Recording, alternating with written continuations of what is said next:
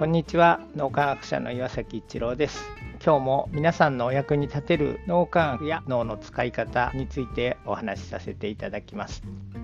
脳磨きというのは脳科学ベースなので知識を学ぶもののように思ってしまう方おられるかもしれませんが実はこれは体験をしていくことでその脳の使い方を身につけていくというのが脳磨きです。歯磨きと同じように日々脳を磨くことで素晴らしい脳の使い方を身につけていこう。それが素晴らしい人生として現れたり運が良くなったり感じがするあるいは人間関係が良くなっていくというところにつながっていくということです。この脳の使い方っていうのを実際に体験していただいてそれを実感していただくことがこの脳磨きの一番大切なところになります。歯磨きでいうと歯の磨き方っていうのを一生懸命に知識として学んでも実際にそれをやってみるとなかなかうまくいかないっていうのは経験されたことあると思います。普段一生懸命に歯を磨いていると思っていて歯医者さんに行って赤く口の中が染まる色素がありますよね。あれで染めてもらうと意外に歯が赤くなってるっていうのを経験されたこととあるんじゃないかと思います。僕は一生懸命に毎日磨いてるつもりなんですが歯医者さんに行って染めてもらうと結構赤く染まるので毎回一生懸命にどうやったらうまく磨けるかっていうのを自分なりに試行錯誤しながらもちろん歯医者さんも教えてくれるんですが言われた通りにやってもなかなかうまくいかない。なのでやっぱり試行錯誤して経験を積んでいくことで、まあ、より良い歯の磨き方というのを身につけていく。それと同じように脳磨きっていうのも知識だけ身につけたらそれで OK というもののではないです。例えば普遍的感謝といつもありがたいなっていう気持ちを感じているものがありますけどそれっていくら普遍的感謝ってこういうものですっていうふうに説明をされてもご自分がいつもありがたいなっていう気持ちになろうっていうその脳の使い方を実践していかないと普遍的感謝ができるようにはなってこない。それと同じように脳磨き全般も実際に体験していただくことが非常に大事ですしそれが脳磨きをするということになります。なかなか一人だと